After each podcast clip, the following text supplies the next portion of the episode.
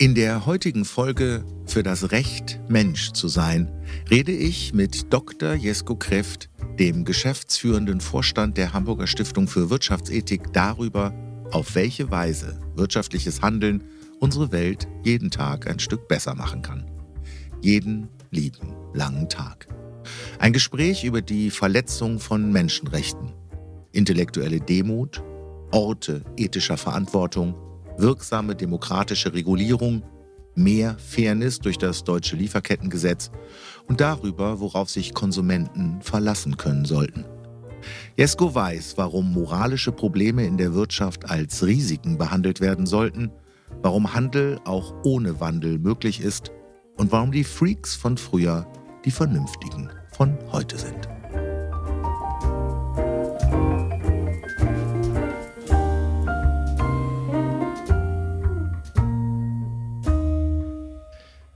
Lieber Jesko, ich freue mich, dass du heute hier bist. Äh, hier ist übrigens im Arosa Hotel in Travemünde.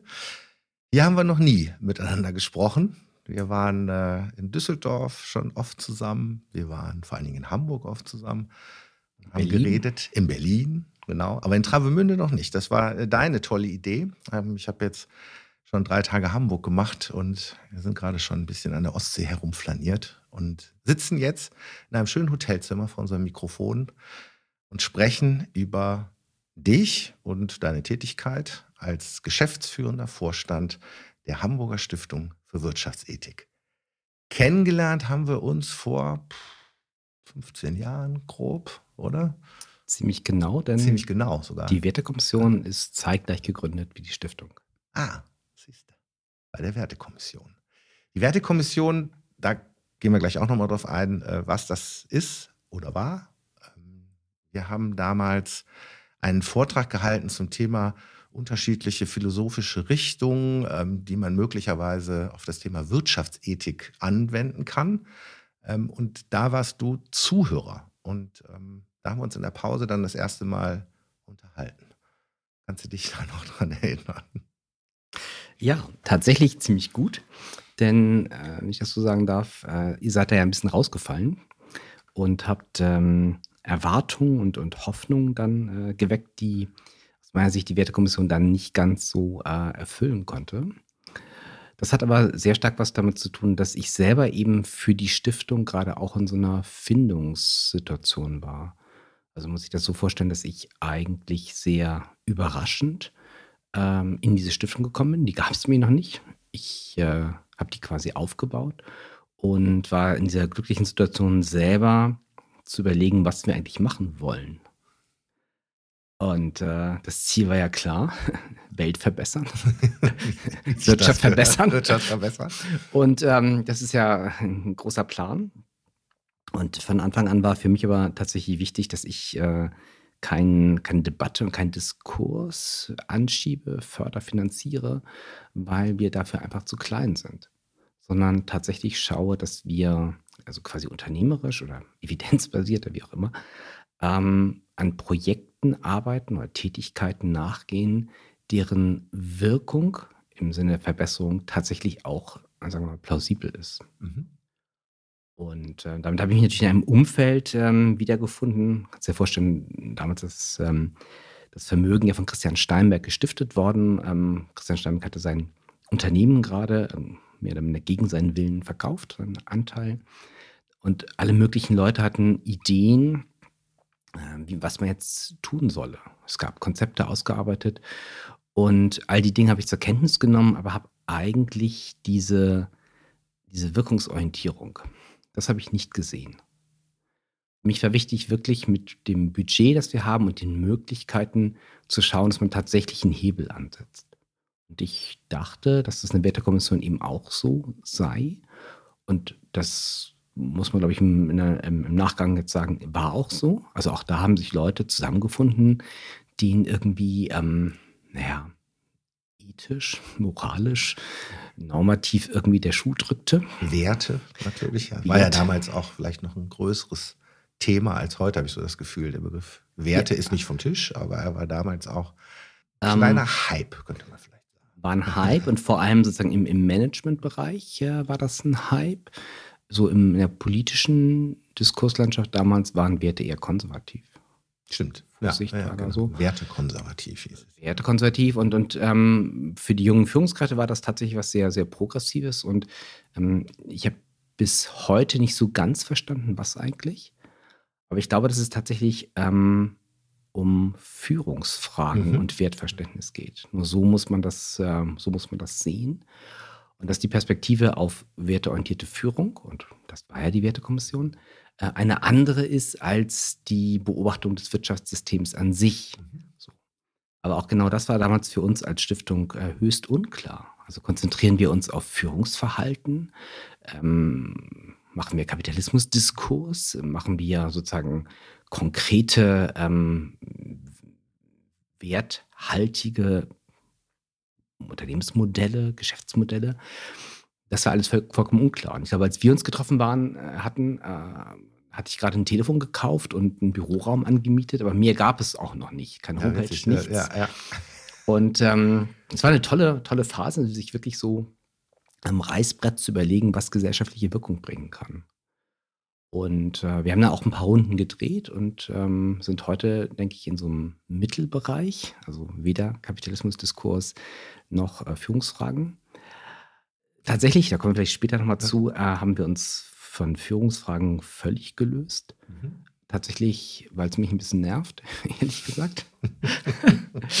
ähm, aber vor allem auch, weil ich darin, anders als vor 15 Jahren, nicht den großen Impact sehe. Ja, das habe ich damals schon immer das Gefühl gehabt, dass dir das immer wichtig ist, dass es eine Wirkung hat. Dass es auch eine Redlichkeit hat, glaube ich. Das hat uns vielleicht damals auch so ein bisschen vereint, dass wir gesagt haben, ne, wir könnten uns auf der Ebene auch ganz gut verstehen, dass wir uns über Themen auch wirklich ernsthaft auseinandersetzen und gucken, wo führt uns das eigentlich hin. Wie war das eigentlich mit Christian? Weil du hast es ja erwähnt, Christian Steinberg als Stifter. Ähm, ihr habt euch ja, wo habt ihr euch kennengelernt eigentlich? Im Beratungskontext. Ah, okay. Ich selber kam ja von der Unternehmensberatung ja. und habe für diese Unternehmensberatung damals ein Projekt so ein bisschen neben der Spur gemacht, mich im, im Bildungsbereich. Ähm, habe so äh, der PISA-Kommission zugearbeitet. Und in diesem Rahmen haben wir uns über ein Weiterbildungsprojekt eigentlich kennengelernt. Und äh, Christian hat mich dann immer angesprochen, ähm, als klar war, dass äh, die Stiftung ähm, jetzt Konturen annimmt und er jemanden sucht, der es aufbaut. Ja. Und das ist erstaunlich, weil ja fast alle Leute, jeder Fußballspieler und überall gründen ja Stiftungen. Und ähm, meist steht ja der eigene Name drauf oder die Stiftung gibt irgendwie so die, die Privatweisheiten mhm, äh, der Leute irgendwie ja. weiter. Oder viele Leute sind natürlich auch, die vermögend sind, sind dann natürlich auch sehr, sehr erfolgreich in ihrem Leben gewesen und glauben, dass das eben ähm, mit bestimmten Verhaltensweisen oder Einsichten zu tun hat, die sie dann eben auf andere Teile der Gesellschaft übertragen wollen. Ich glaube, dass das nicht funktioniert.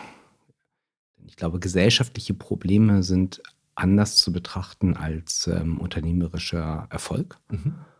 Und ähm, ich hatte in meinem Leben auch schon für ziemlich viele ähm, Alpha-Tiere gearbeitet. Also ich habe in der Harzkommission war ich tätig im Rahmen meiner Beratungstätigkeit. Ich ähm, war mal ins Bundeskanzleramt ausgeliehen, habe dafür Gerd Schröder gearbeitet. und, also ich hatte schon so eine Menge ähm, gesehen und war eigentlich relativ immun gegen so Heldengeschichten.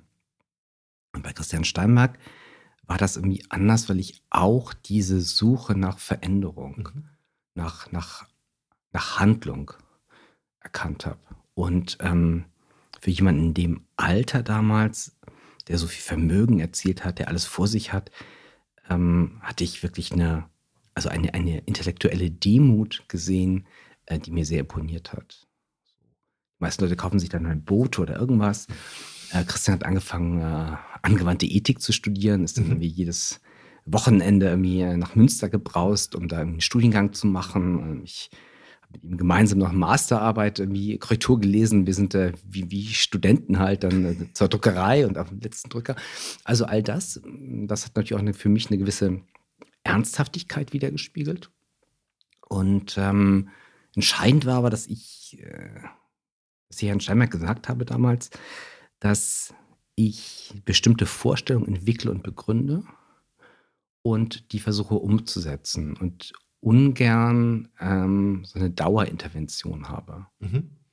Und ich habe das irgendwie verglichen mit, mit, dem Intendanten eines Schauspielhauses. Mhm. oder einem Fußballtrainer. Also wenn es halt nicht läuft, musst du den halt loswerden können. Und deswegen habe ich gesagt, ja, also ich mache das halt. Und ähm, Weihnachten gucken wir dann, ähm, ob das in Ordnung ist, wenn ich es weitermache. Können wir jetzt einfach mal machen. Und ja, da haben wir uns die Hand gegeben und ähm, daraus ist dann mal wirklich ein Verhältnis geworden, dass wir das gemeinsam diskursiv weitergetrieben haben, auch bis heute noch. Also ähm, Christian Steinberg ist Vorstand der Stiftung, zusammen mit mir. Und die wesentlichen großen Linien entwickeln sich im Gespräch mit uns beiden. Vielleicht sogar mehr, als Christian das bewusst ist.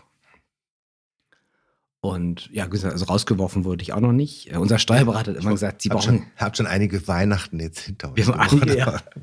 ja. ich habe auch einen Vertrag mittlerweile, weil unser, unser Steuerberaterin darum gefleht hat. Aber das geht wirklich nicht so. Das, das, Geschäfte per Handschlag, okay, aber ja. Interessant äh, finde ich daran, dass, äh, weil du gesagt hast, es wird im Diskurs erarbeitet. Ihr beide, glaube ich, so, ein Freund von mir sagt immer, er mag Menschen, die fragend denken und nicht schon immer die Antworten parat haben. Also dieses sich auf die Suche machen, ähm, das hat die Stiftung, glaube ich, oder prägt die Stiftung bis heute. Und ihr habt euch ja auch durchaus verändert und rangetastet und äh, unterschiedliche Sachen auch ausprobiert. Die Stiftung hat sich auch immer, glaube ich, wieder ein bisschen, bisschen gehäutet. Aber diese wirklich wirksam zu sein, das hat sich immer mehr verfestigt, würde ich sagen. Ja, also uns kam entgegen, dass unsere politische Sicht auf bestimmte Dinge, also bei uns geht es um Menschenrechte, um Klimafragen, um, um ethisch, sozial, ökologische Fragen und Wirtschaften eben. Ähm, das war vor 15 Jahren tatsächlich, waren wir noch in so einer auch Diskurslage insgesamt, wo unklar war, wie hoch das Maß an Regulierung ist, für das wir auch eintreten ich würde sagen, wir waren damals so auf der Hälfte einer Phase, wo wir an ähm, Freiwilligkeit, an Selbstorganisation der Wirtschaft glaubten. Also ich denke, man muss ein bisschen ausholen, dass so mit, mit dem Rio-Prozess begannen eben solche weicheren Themen, hieß es damals. Stimmt, ähm, ein weiteres Wort aus dieser Zeit. Ein weiteres Wort aus dieser Zeit. Heute sehen wir mit Blick auf Klima und Menschenrechte, wie hammerhart das ist gerade. Ja, ja. Äh, es ist härter als anderes ist, ja. Aber diese Themen wurden damals tatsächlich kommunikativ bearbeitet und freiwillig. Also die Unternehmen haben gesagt, bevor es hier irgendwie regulativ äh, zu Einschränkungen kommt, machen sie lieber selber. Vorbild war so ein bisschen auch so Kromme-Kommissionen, Corporate Governance-Sachen so. Mhm. Und die Unternehmen haben reagiert, indem sie halt kommuniziert haben, wie blöde. Also, also CSR-Berichterstattung, solche Sachen. Und ähm, man hat weniger gemacht, aber sehr, sehr viel darüber geredet. Und ähm, ich persönlich habe auch daran geglaubt, dass die gesetzliche Regulierung zu Fehlsteuerung führen wird. Oder dazu, dass viele Unternehmen dann genau diesen Standard erfüllen, mehr aber nicht. Über die Jahre sehe ich das anders. Ich glaube heute, ähm, dass bestimmte sozialökologische, ethische Fragen ausschließlich ähm, regulativ angegangen werden können. Es braucht einen Rahmen, wie, wie eng der ist, muss man sehen, aber ähm, faktisch geht es ohne nicht. Also die Wirtschaft hat es versucht und ist da nicht ausreichend weit gekommen. Das führt mich jetzt zu einem anderen, naja, Witz kann man nicht sagen, aber ähm, war so der Klassiker damals, als man sich mit Wirtschaftsethik beschäftigt hat. Irgendwann stieß ich auf diesen Satz, als dann der Student seinen Mentor fragte, was soll ich eigentlich studieren? Ich hatte mir Wirtschaftsethik ausgeheckt und der Prof oder der Mentor sagt dann, da werden Sie sich wohl entscheiden müssen. Und wenn du es jetzt so beschreibst, dann ja, oder sag mal selber, das ist ja, äh, lange hat man vielleicht gedacht, das geht noch anders Hand in Hand, so wie du es gerade beschreibst, regulativ braucht die Wirtschaft dann doch etwas engere Leitplanken, als man das damals dachte? Ich verstehe diese Anekdote, von der schon, glaube ich, 30 Leute behauptet haben, dass sie selbst der Mentor oder der Menti waren. Äh, nee, das habe ich noch nie. anders. ähm, also, das wird ja immer allgemein äh, als Beispiel gesehen, dass diese Sphären getrennt sind. Mhm, genau. Das halte ich für völligen Unsinn. Mhm, ich auch. Äh, historisch, äh, philosophisch, kategorial, politisch und auch empirisch. Mhm. Also meines Erachtens hat es, und vielleicht ich war äh, Wirtschaftsjournalist, dann Unternehmensberater, also jemand, der irgendwie dauernd kurz in Firmen rein und wieder rausgeht. Ich habe niemals bei irgendwelchen Schurkereien gehört, das hier ist Wirtschaft, hier gelten bestimmte Regeln Mhm. nicht. Ja, So. ja. Also Leute waren immer im Rechtfertigungszwang und das lässt sich auch historisch ablesen. So. Das heißt, dass diese Sachen getrennt wären, ähm, hat es auch wirklich zu Hochphasen sozusagen von, von liberalen Reformen intellektuell eigentlich nicht, nicht gegeben. Äh, der Mentor sagt ja auch nur, da werden sie sich entscheiden müssen, was sie studieren. Mhm. Also wirklich die institutionelle Abbildung ist natürlich eine andere. Man könnte die Geschichte natürlich auch erzählen, dass jemand äh, Ingenieurwesen oder Wirtschaft studieren will. Und äh, hätte der Mentor damals auch gesagt, da werden sie sich entscheiden müssen. Heute Mhm. gibt es Wirtschaftsingenieurstudiengänge überall. Nur dann ist die Geschichte irgendwie nicht, nicht mehr so spannend oder so lustig. Aber das, was sie eigentlich transportiert, war gesellschaftlich meines Erachtens niemals dominant. Mhm. Und bei mir geht es tatsächlich auch gar nicht darum, ob die Sachen philosophisch, konzeptionell zusammenzudenken sind oder nicht. Wie gesagt, da habe ich eine Meinung zu. Sondern mir geht es um Verbesserung, um Veränderung. Für mich ist es eine hochpolitische Frage. Mir ist es eigentlich egal, ob Wirtschaft und Ethik ähm, aufeinander bezogen sind und mitreflektiert wird. Ähm, zum Schluss ist für mich die Frage, wie man am besten sicherstellt, dass in unserem Bereich die Wahrscheinlichkeit von Menschenrechtsverletzungen in wirtschaftlichen Prozessen geringer wird. Mhm. Und es ist halt eine Frage, wie ändert man das? Und diese starke Politisierung hat sich in der Tat in der, der zweiten Phase sozusagen der, der Stiftungstätigkeit ähm, abgezeichnet, weil wir gesehen haben, dass in den verschiedenen ähm, in den verschiedenen Mechanismen der, der Selbstregulierung man nicht ausreichend weitergekommen ist. Und Selbstregulierung, muss man sagen, ist ja immer unter äh, Beteiligung der Zivilgesellschaft. Häufig auch antagonistisches Kooperationsverhältnis, aber eben immer unter Beteiligung. Und ich glaube tatsächlich, dass man für bestimmte Dinge einen politischen Rahmen setzen muss. Und zwar einen, einen demokratisch gesetzten Rahmen. Und ähm, also beim Lieferkettengesetz, das ein großes Thema für uns war, sprechen wir letztlich über Menschenrechtsschutz. Dass, wenn es nicht selbst funktioniert, äh, muss dann einfach staatlich geregelt werden. Allein auch um Ungleichheiten, Ungerechtigkeiten zwischen Unternehmen, die da viel machen. Denn das ist kein Selbstläufer. Das kostet Geld, das ist kompliziert, es zahlt sich auch nicht automatisch aus. Also haben Unternehmen, die sich da vernünftig verhalten, gut verhalten, moralischen Perspektive gut verhalten, haben Nachteile. Ökonomische Nachteile Ja. letztlich. Ja. Wir wissen nicht genau, in welchen Größenordnungen das ist. Erst wenn solche Debatten politisiert werden, kommen dann immer Leute mit, mit genauen Zahlen, aber das ist, also ich glaube, das ist schwierig. Aber grundsätzlich ist das selbstverständlich so. Also muss man äh, aus einer Wettbewerbsperspektive da so eine Art Level Playing Field schaffen.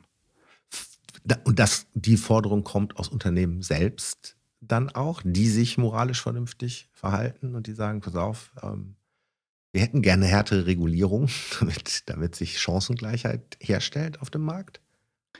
Ja, das ist durchaus so. Also die Debatte um deutsches und jetzt ja europäisches Lieferkettengesetz ähm, ist da interessant. Also die über Verbände organisierte äh, Unternehmensmeinung war ablehnend kritisch.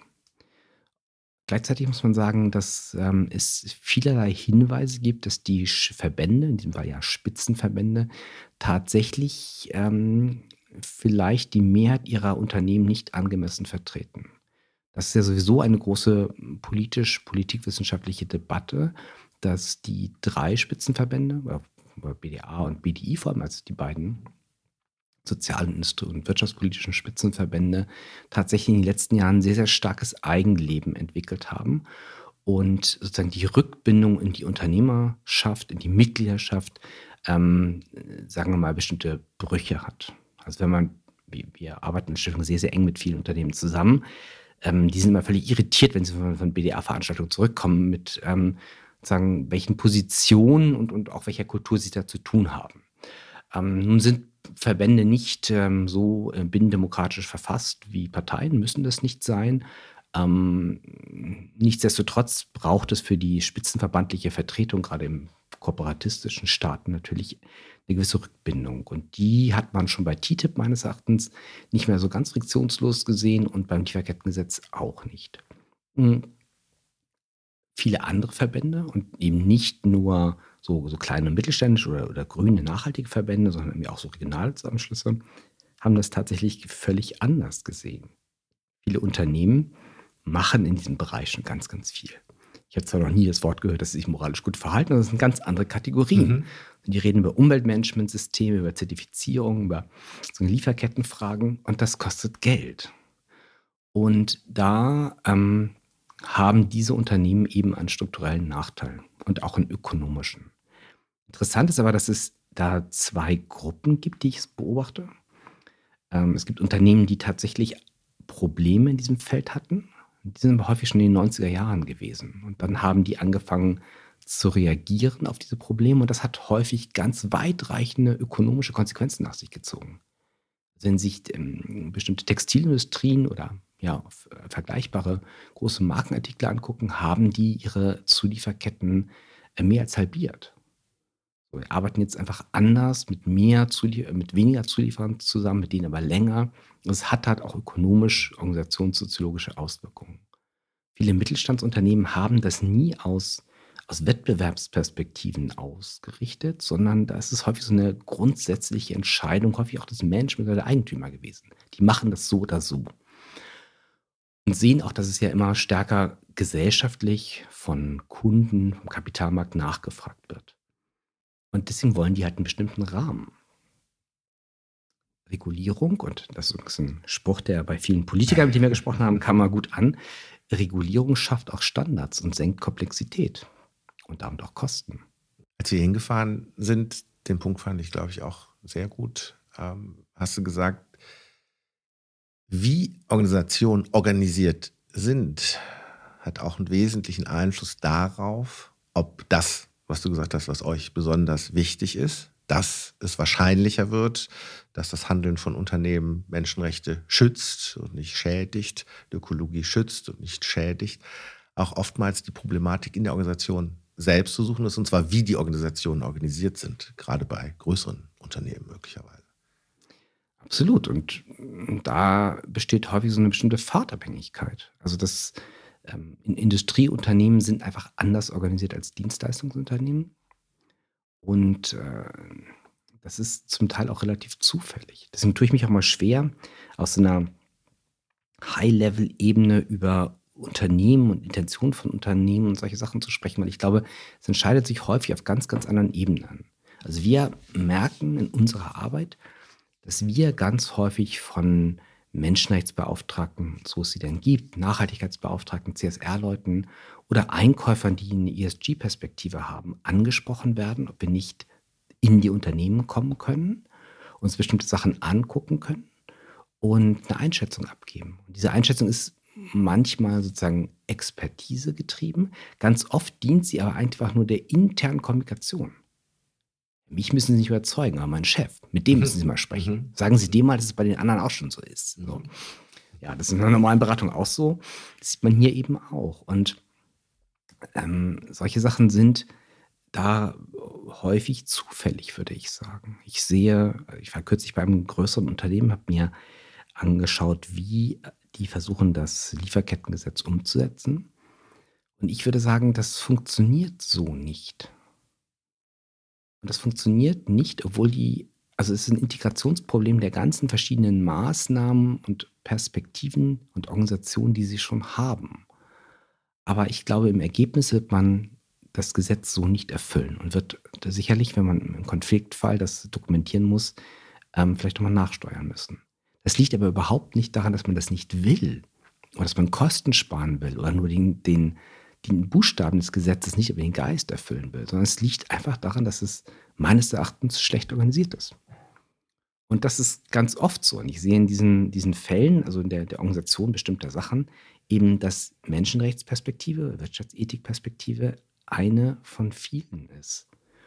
Und häufig eine, die später hinzukommt und die sich dann eben auch ähm, mit, mit anderen eben unternehmerisch integrieren lassen muss. Also wir sind jetzt eben nicht mehr appellativ draußen und sagen, ihr müsst euch gut verhalten, sondern wenn Sie Menschenrechtsbeauftragte sind und ein Gesetz erfüllen müssen, sind Sie drin, sind im Management. Und das muss dann irgendwie gemacht werden. Das heißt, auf einer Management Oder anders gefragt, folgt das einer anderen Logik? Also wenn ich diese Themen wie soziale Standards, menschenrechtliche, ökologische Standards in die Managementsysteme integrieren muss, folgen die grundsätzlich einer anderen Logik oder lassen die sich mit bestehenden Managementinstrumenten im Unternehmen abbilden und organisieren? Zweiteres ja. Das, man wird gar keine anderen Instrumente da einziehen. Man wird das mhm. nehmen. Also Unternehmen machen immer mehr vom Gleichen. Ja. Und äh, deswegen wird man die, die bisherigen Instrumente heranziehen und die wird man um bestimmte Logiken erweitern. Guck jetzt nicht nach Qualität, sondern guck jetzt nach ESG-Risiken. So. Mhm. Das macht man aber auch nicht, indem man ähm, sozusagen einen ganz neuen Prozess aufsetzt, sondern man, man nutzt Zertifizierungs-, Auditierungssachen, all das, mhm. die eigene Logik so. Mhm. Also man arbeitet mit dem Instrumentarium, das man hat. Als wir, ich komme nochmal zurück zu der, zu der Stiftungsgründung mhm. an sich. Also ja. ich, ich, wie gesagt, kam damals ja aus der Unternehmensberatung und äh, ich hatte nicht geglaubt, dass man appellativ von außen an Unternehmen herantreten sollte. Wenn man so groß ist wie wir, wenn man sozusagen die, die Ressourcen und Kompetenzen hat, die wir hat. So, das konnten wir halt eben einfach nicht. Sondern, dass man moralische Probleme letztlich in eine ökonomische Sprache oder Instrumente überführen muss, damit man sie dort verarbeiten kann. Und das sehe ich jetzt eben ganz deutlich. Also wir reden beim Menschenrechtsschutz des Lieferkettengesetzes eben letztlich über Zulieferermanagement. Mhm. Und äh, ich würde sagen, ja, es ist eine weitere Perspektive, die aber einfach als Anforderung jetzt da ist. Ich selber begleite im Finanzbereich eine große Bank, die viele regulative Probleme hat und ähm, den Regulator, wie man da sagt, äh, zum Teil im eigenen Haus hat. Ähm, die haben sich äh, in verschiedenen Fragen seit zehn Jahren gegen Dinge gesträubt. Mir immer wieder erklärt, warum das eigentlich problematisch sei, nicht ginge. So. Ja, jetzt gibt es da eben eine Vorgabe ähm, des Regulators, des amerikanischen, und dann ist das jetzt auf einmal gefressen. Das ist jetzt so. Das ist eine Anforderung. Ja. Und das wird jetzt gemacht und nicht hinterfragt. Es ist jetzt einfach so. Und diese ökonomischen Logiken funktionieren natürlich ganz, ganz oft. Also im Lieferkettengesetz war halt immer eine große Frage, Ab welcher Unternehmensgröße soll das gelten? Das war vor allem Differenzierungsmerkmal zwischen äh, CDU und der SPD. CDU hat lange äh, geglaubt, man müsse kleine Unternehmen schützen, ähm, weil die sozusagen mit der Bürokratie und diesen Prozessen überfordert seien und eigentlich auch nicht wesentlich. Ähm, wir als Stiftung haben die ganze Zeit die Position vertreten, dass es diesen Schutz nicht geben muss und auch nicht geben wird, weil in einer Zulieferergesellschaft, äh, Zuliefererwirtschaft so, was ja nicht über Ketten, oder über Netzwerke läuft, hängt sowieso jeder bei einem anderen mit drin. Das heißt, wenn ich kleiner Mittelständler bin, der an einen großen liefert und der muss das Lieferkettengesetz erfüllen, dann sind seine Standards meine, weil er sie weiterreicht. Ja. Und dann diskutiere ich auch überhaupt nicht den normativen Kern, den Zweck oder irgendwas. Wenn, wenn ich 90% Absatz mit jemandem mache, der bei mir anruft und sagt, ihr tragt jetzt alle gelbe Hüte bei der Arbeit, dann sage ich, super, mache ich, wollte ich schon immer. Gerne. Gerne, natürlich.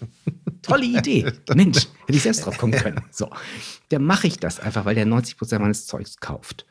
Und ähm, das ist auch ein Grund, warum ich glaube, dass man bestimmte Standards vorgeben muss, weil die Debatte in der wirtschaftlichen Struktur selber eigentlich keinen Ort hat, um sie vernünftig zu führen. Ja. Das finde ich eigentlich einen guten Punkt, weil dann geht es eigentlich immer um die eigene Existenz. Also wenn ich, wenn ich die Standards nicht mitmache und so wie du es beschrieben hast, wenn ich sage, nee, bah, gelbe Hüte, war ich schon immer doof, dann habe ich halt bald gar keinen Hut mehr auf.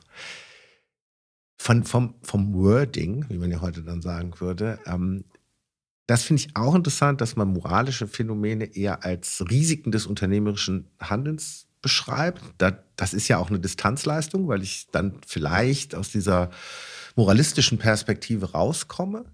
Ähm, würdest du sagen, dass das auch hilfreich ist, dass ich gar nicht mehr im Kern um solche normativen Themen kreise, sondern auch da wieder das ökonomische Instrumentarium hilfreich ist, weil ich das einfach als Risiko verstehe und mich jetzt nicht als Menschenrechtsfreund in erster Linie ausweisen muss? Ja, also wie gesagt, ich, ich leite ja die, die Stiftung für Wirtschaftsethik. Ich spreche aber eigentlich nie über Ethik oder Moral. Mhm. Ich spreche immer über Risiken und ich mache Analysen für Firmen, wo die Risiken liegen und ähm, das entlastet in vielerlei Hinsicht.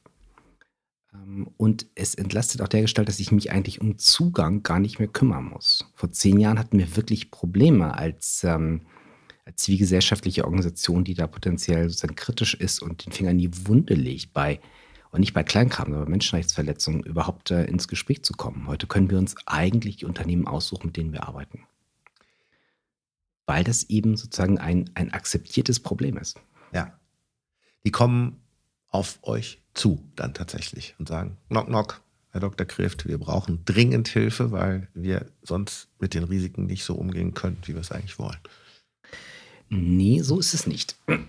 ähm, das wäre auch tatsächlich keine, keine gemeinnützige zivilgesellschaftliche Arbeit, sondern ich kann das vielleicht am, am Beispiel des Lieferkettengesetzes schildern. Also nach, wie gesagt, einer längeren Perspektive, an deren Ende wir sicher waren, dass es in bestimmten Bereichen gesetzliche Standards geben muss. Menschenrechtsschutz. Haben wir uns überlegt, äh, mit welchem Projekt, mit welchem Instrument wir das erreichen können. Und wir haben Unternehmen, die im Bereich der menschenrechtlichen Sorgfaltspflichten aus unserer Perspektive interessant waren, weit waren oder vor großen Problemen standen, die aber angegangen sind. Die haben wir eingeladen, sich regelmäßig an einem geschützten Austausch unter ihresgleichen, moderiert durch uns und eine zweite zivilgesellschaftliche Organisation, das Südwind-Institut, zu beteiligen. Vertraulich, nichts nach draußen, lernen voneinander. Das hat wahnsinnig lange gedauert. Sehr, sehr viel Netzwerkarbeit, um zu klären, was wir machen. Dass wir keine NGO sind, aber schon eine zivilgesellschaftliche Organisation, kein Forschungsinstitut. So. Wir haben dann am Anfang ähm, Unternehmen zusammenbekommen, auch wirklich große, große Unternehmen, die reihum im ersten Jahr immer ihre wahnsinnigen Erfolge dargestellt haben. So. Mhm. Und ähm, wenn man dann nachfragte, ähm, ja, schnell klar, es ist äh, hinter diesen Erfolgen in, in bestimmten sozusagen Teilbereichen viele, viele Probleme gab. Aber wir haben es auch untereinander am Anfang nicht geschafft, an den Kern der, äh, vorzudringen und wirklich Probleme zu benennen. Es war, es war wirklich nötig, da Vertrauen aufzubauen, auch untereinander. Und ähm, in dem zweiten Jahr war das besser, aber wir haben es letztlich nicht geschafft, auf eine Abstraktionsebene oder Metaebene zu bringen, sodass wir Erkenntnisse hätten, die man über diese Unternehmen und über verschiedene Branchen hinaus irgendwie hätte verwerten können. Das, da sind wir einfach gescheitert. Aber wir haben gesehen, dass all die Probleme, die diese Unternehmen im Bereich von Menschenrechtsschutz sehen, tatsächlich eher durch eine gesetzliche Regulierung in den Griff zu bekommen wären. Und dann haben wir den Sack zugemacht. Dann haben wir gesagt, okay, das ist irgendwie das Ergebnis von zwei Jahren. Wir haben ein Policy Paper draus geschrieben. Und die Analyse, die ihr alle teilt, denn ist das ja, was ihr hier sagt, macht, arbeitet, läuft quasi natürlich auf die Forderung eines Lieferkettengesetzes zu. Und zwar auf ein europäisches. Aber der Weg zum europäischen Lieferkettengesetz ist ein deutsches. Das war ähm, für viele Unternehmen ähm, schwierig. Es gibt auch Unternehmen, die wir dann verloren haben. Denn die Leute, mit denen wir da in dieser Runde gearbeitet haben, ist ja eine Arbeitsebene im Bereich Beschaffung, Nachhaltigkeit, mhm. Menschenrechte ähm, öffentlich äh, für ein Lieferkettengesetz einzustehen, ähm, ist dann schon eher eine Vorstandsentscheidung. Mhm. Und ähm, das kann bei dynamischen Wirtschaftsunternehmen auch mal länger dauern, als die Politik braucht, um Gesetz zu machen. Insofern haben wir auch auf diesem Weg welche verloren. Aber letztlich haben wir zwölf Unternehmen behalten, die ihren Namen auch für den Briefkopf hergegeben haben, mit dem wir dann unser Policy Paper an Politik adressiert haben und Gespräche geführt haben ich denke, über 150 Gespräche mit Parlamentariern und äh, Wirtschaftsverbandsvertretern also und vor allem Exekutive. Ähm, es ist interessant zu sehen, wie schnell sich sozusagen auch eine Staatssekretärebene öffnet, wenn eben diese Unternehmen auf dem Briefkopf stehen. ja, also da gibt es natürlich strukturelle Un Ungleichheiten, das ist völlig klar. Auch das war für uns so quasi so ein, ich will jetzt nicht sagen trojanisches Pferd, aber mindestens eine U-Boot-Strategie. Und da waren wirklich viele Parlamentarier überrascht, dass diese Unternehmen ähm, für eine gesetzliche Regulierung argumentieren. Und mit diesem Paper und verschiedenen Veranstaltungen, ganz klassisch, wie man so Lobbyismus betreibt, mhm. haben wir dann für ein Lieferkettengesetz lobbyiert. Wir waren nicht Teil dieser großen zivilgesellschaftlichen Kampagne, weil diese Kampagne sich auf sozusagen andere Instrumente bedient hat und ähm, also Dinge, die wir eigentlich nicht, nicht können. Wir haben viel öffentliche Kampagnen gemacht, Social Media, Sichtbarkeit, das ist alles, was, was wir ähm, sowohl was finanzielle Ressourcen angeht, als auch was unsere Kompetenz angeht, eigentlich nicht, nicht so gut abbilden können. Sondern wir haben uns tatsächlich auf ähm, Advocacy-Arbeit, eins zu eins ähm, Gespräche mit Politik konzentriert und da eben auf Kritiker. Also nur auf die Leute, die eigentlich Gegner waren. Und das war spannend, weil man dann tatsächlich relativ schnell auf einer würde ich mal sagen, unideologischen Ebene spricht. Ich habe mir jetzt auch von Verbandsvertretern äh, anhören müssen, dass ich zu jung bin, um zu wissen, wer Pinochet ist und man schon immer und all das. Aber ähm, eigentlich war das äh, ein guter Angang, wo man sagen könnte, das gibt es schon alles. Also, ja. wenn Sie sich das so und so Umweltmanagementsystem kennen, ist halt die Frage, ob das im Sinne des Lieferkettengesetzes ein Teil der Due Diligence und schnell ist auf einer sehr, sehr pragmatischen Ebene. Und ehrlicherweise glaube ich, dass die Zeit für ein Lieferkettengesetz aus unterschiedlicher Perspektive reif war. Wir haben, und das muss man, also insbesondere als Zivilgesellschaft, äh, politisch tatsächlich eher auch ähm, links steht, ähm, einfach mal anerkennen, dass wir mit dem CSU-Minister Müller jemand hatten, der das zu seinem eigenen Thema gemacht hat, der da auch wirklich normativ angetrieben war, und das wollte und in der ähm, mit Hubertus Heil, einem anderen Ministerium, jemand gefunden hat, der das in ähnlichem Maße vertreten hat und ähm, das innerhalb der Parteien weitergetragen hat. Also wir hatten bei den beiden regierungstragenden Parteien Parteitagsbeschlüsse, dass man das will. Ähm, es gab eigentlich die politische Großwetterlage. Es war unrealistisch, dass es danach eine Koalition geben würde, die nicht ein Lieferkettengesetz anfassen würde damals. Also eigentlich war die Zeit reif. Die Reife der Zeit hat ausgemacht, dass die Probleme sichtbar waren, dass wirklich viele andere Organisationen, auch die Initiative Lieferkettengesetz, dafür getrommelt hat, ähm, Awareness geschaffen hat, aber eben auch, dass die Alternative, die Freiwilligkeit, nicht funktioniert hat. Vielleicht daran anknüpfend, die, das Lieferkettengesetz ist ein deutsches Jetzt stehen deutsche Unternehmen ja nicht nur in Konkurrenz mit anderen deutschen Unternehmen, die auch international tätig sind, mit großen Netzwerken von Lieferanten, sondern man ist ja auch in Konkurrenz mit Wirtschaften, die diese Freiwilligkeit, nicht mal die Freiwilligkeit auf dem Schirm haben, geschweige denn solche Gesetze haben. Ist das auch ein Thema in dieser Diskussion gewesen? Ja, es ist ein riesiges Thema. Also es ist tatsächlich für die deutsche Wirtschaft ein Problem, dass es so unterschiedliche Lieferkettengesetze gibt. Es gibt ein französisches, es gibt ein holländisches, es gibt ein norwegisches, ähm, gibt noch ein paar mehr. Ähm, ich kenne ein großes ähm, niederländisches ähm, börsennotiertes Unternehmen, das anderthalb Stellen hat, die nur dafür da sind, zu schauen, nach welchen verschiedenen Standards man wo reporten muss. Eine europäische Verordnung würde natürlich die ähm, Komplexität dieses Problems deutlich reduzieren alle Unternehmen, die bei uns in dieser Runde organisiert waren, wollten auch ein europäisches Gesetz. Und das war quasi unsere erkämpfte oder Konzession an uns, dass wir auch zunächst für ein deutsches eintreten. Deutsche Unternehmen sind weltweit unterwegs, ist gar keine Frage, dass das zu Wettbewerbsnachteilen führt. Nur sind andere Wirtschaftsräume da ja auch, ähm, auch weit. Also die EU hat letzte Woche, die Kommission hat einen Vorschlag zu ähm, einer gesetzlichen Regulierung zu Zwangs- und Sklavenarbeit ähm, mhm. veröffentlicht. In den USA gibt es das schon lange. Die ähm, Europäische Kommission wird die Beweislast nicht umdrehen. In den USA ist sie umgedreht. Das heißt also gerade auch in, in dem anderen Wirtschaftsraum, der immer so als Beispiel genannt wird, geht die Regulierung in diesem Bereich viel, viel weiter. Wenn man sich anguckt, wie ähm, die Obama-Administration nach der Finanzkrise bestimmte Sachen reguliert hat, ähm, dann ist es eben nicht so, dass ähm, größere wirtschaftliche Freiheit, Liberalität in den USA äh, deutliche Wettbewerbsvorteile bringt.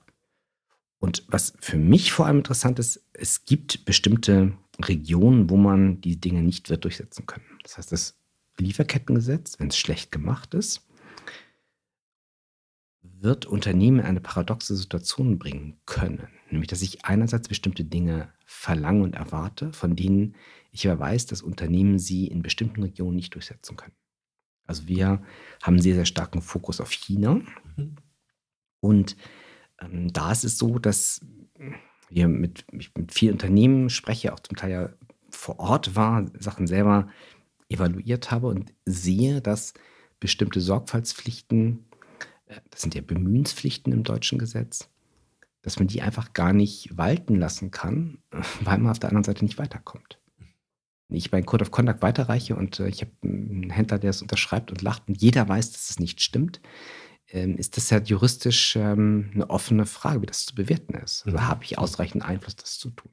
Aber jetzt passiert Folgendes. Jetzt bin ich in den, seit ähm, Mai, ähm, das Lieferkettengesetz tritt in der ersten, also für bestimmte Unternehmen jetzt 2023, 2022, 2023 in Kraft, bin ich mehrfach von äh, chinesischen Unternehmen oder ähm, so Netzwerken, Arbeitsgruppen, Komitees angesprochen worden. Ob ich ähm, Zusammenfassung machen könnte zum Lieferkettengesetz, ähm, was das bedeuten würde, welche Anforderungen man jetzt weitergibt, weil es nun auf einmal eben so ist, dass nicht der eine kleine Teeimporteur aus Bremerhaven in China sagt, ich hätte gerne, dass den Code of Conduct unterschreibt. Und der sagt, naja, mache ich halt so, aber sonst kannst du auch das eine Promille, das ich von meinem Tee an dich verkaufe, kannst, kann ich woanders verkaufen. So, jetzt sagt man auf einmal, ja, ich komme aus Europa und ich habe da eben das im Rücken. Und ähm, ich muss das halt tun und das gilt jetzt für alle, also jetzt erstmal deutschen Unternehmen. Und auf einmal dreht sich das. Insofern ist das insbesondere auf die Wirtschaftsräume, wo das Gegenargument immer war, dass es sich dort nicht durchsetzen lässt, ähm, äh, empfange ich momentan eher andere Signale. Hättest du damit gerechnet? Das finde ich jetzt gerade super spannend. Also, das, äh, also diese diese Regulierung, eine konzentrierte Regulierung, je mehr Masse da ist, kritische Masse, dass es so einen Tipping Point gibt, wo man auch in einem Kulturraum, wo man vorher dachte, da kannst du so viel appellativ reinschreien oder bist du zu klein, dass sich da was dreht. Überrascht dich das oder ist das, solange du den Prozess drin bist, eigentlich zwangsläufig für dich? Ich überrascht es nicht. Also ich habe China immer so erfahren und wie gesagt, ich habe ähm, auch sozusagen Unternehmenserfahrung in China ein bisschen. Ich habe das immer so erfahren, dass die sehr genau hören, was möglich ist und welchen mhm. Zwängen man sozusagen steht. Und dass die Argumentation, dass man selber in einem bestimmten Zwang steht, in China viel Verständnis schafft. So, das ist ja auch nachvollziehbar. Insofern hat mich das nicht so überrascht. Es gibt auch Erfahrungen des europäischen Wirtschaftsraums mit Indien. Mhm. Ähm, die auch vermuten lassen, dass sozusagen gemeinsames Auftreten und Durchsetzen von Standards die Wahrscheinlichkeit, dass man die halt auch ähm, bilateral durchsetzen kann, deutlich erhöht. Denn also auf der europäisch äh, bilateralen Ebene ist das momentan viel, viel schwieriger, Sachen mit Indien durchzusetzen als mit China. Mhm. Mir hat irgendwann mal jemand eine Anekdote erzählt. Ähm, ich glaube nicht, dass die stimmt, aber sie hört sich gut an dass er als Kapitän immer wieder durch den Suezkanal gefahren ist und immer wieder kamen Leute an Bord und ähm, haben äh, Geld haben wollen, also sich bestechen lassen wollen, haben immer wieder irgendwie so 5000 Dollar bekommen. Und irgendwann hat der ähm, Kapitän gesagt, ja, die amerikanische Reederei, er hat jetzt ein Gesetz zu Hause, äh, tät ihm leid, er kann halt nicht. So, dann komme ich selbst ins Gefängnis. Und ab da ähm, sozusagen sind die Soldaten nicht mehr an Bord gekommen und haben nicht mehr gefragt. So, ähm, ich habe da so ein paar Sachen versucht zu klären an dieser Anekdote. Ja. Das stimmt irgendwie hinten und vorne nicht so richtig. Aber ich glaube, der Effekt ist. Aber die innere Logik klar. ist. Die innere Logik, ja, das äh, könnte sein. Und wir haben ehrlicherweise es ja auch nicht geschafft, politisch Menschenrechte und bestimmte Dinge im Dialog mit China zu adressieren. Wir haben es unter, unter Helmut Kohl gesagt, China wird uns sozusagen als verlängerte Werkbank und als Absatzmarkt dann aus der Rezession holen. Dann gab es eine weitere Phase, wir dachten, ja, China wird sich ähm, öffnen, verändern. Wir sehen jetzt Zeit, dass das eben nicht so ist. Und auch dann haben wir auch äh, unter der sozusagen äh, Regierung Merkel äh, Menschenrechte nicht offensiv thematisiert, sind nicht sichtbar. Also was man sozusagen bilateral macht, ähm, das weiß man nicht. Es gibt ja die deutsch-chinesischen Wirtschaftskonsultationen, wo auch anfangs NGOs äh, vertreten waren. Da war das durchaus so, dass ähm, die, die Partner auf der chinesischen Seite natürlich keine zivilgesellschaftliche Organisationen sind, denn die gibt es so nicht mehr. Aber dass es durchaus ähm, Gremien sind, die diese Sachen adressieren. Und das in einer Sprache, die verklausuliert ist, aber es ist eigentlich klar, worüber man redet und wie weit man gehen kann. Das ist auch so eine Seismographenfunktion. Die gucken, wie wichtig uns das halt wirklich ist. Und ähm, deswegen würde ich sagen, ja, jetzt haben wir eben haben wir den Modus geändert. Wir haben jetzt einen Zwang äh, für Unternehmen, da bestimmte Sachen durchzusetzen. Das ist eine Privatisierung von Menschenrechten ein Stück weit. dennoch würde ich mir dieses Argument als Gegenargument nicht zu eigen machen, denn ich glaube, dass ähm, das tatsächlich auch ein Push-Faktor sein kann. Mhm. Es gibt, wo wir jetzt gerade so eine kleine Weltreise äh, machen, es gibt ja ein paar Branchen, die da besonders sensibel zu sein scheinen. Ich weiß, dass als wir uns das erste Mal darüber unterhalten haben, ähm, wie sich das Thema auch so wandelt zum Thema Wirksamkeit, da ging es, glaube ich, damals um das Thema Elektroschrott. Und äh, ihr habt, es gibt ja auch da bestimmte Regulierungen, wie zum Beispiel Kühlschränke entsorgt werden sollen. Die Geschichte kommt mir gerade in den Sinn. Und ihr habt, glaube ich, damals auch den einen oder anderen Kühlschrank mit einem Peilsender ausgestattet und geguckt, wo der dann tatsächlich landet, wenn ich das richtig in Erinnerung habe. Also, äh, glaube ich, nicht, nicht wir, sondern ja. sagen Journalisten aus ja. unserem Umfeld, ja. Ja, also da hat es eine, eine Rahmenordnung gegeben, die ist kriminell unterwandert worden. Nicht nur einfach, sondern strukturell. Ja. Und dann war der Kühlschrank dann nicht da, wo er hin sollte, sondern tauchte plötzlich der Peilsender. Den konnte man dann orten irgendwo das hat ja fast ein, ein eigenes journalistisches Genre begründet. Ja. Also jeder, jeder äh, Promi äh, trackt ja heute seine Sneakers und guckt, wo sie in Afrika bleiben. Ja, so. Ja. ja.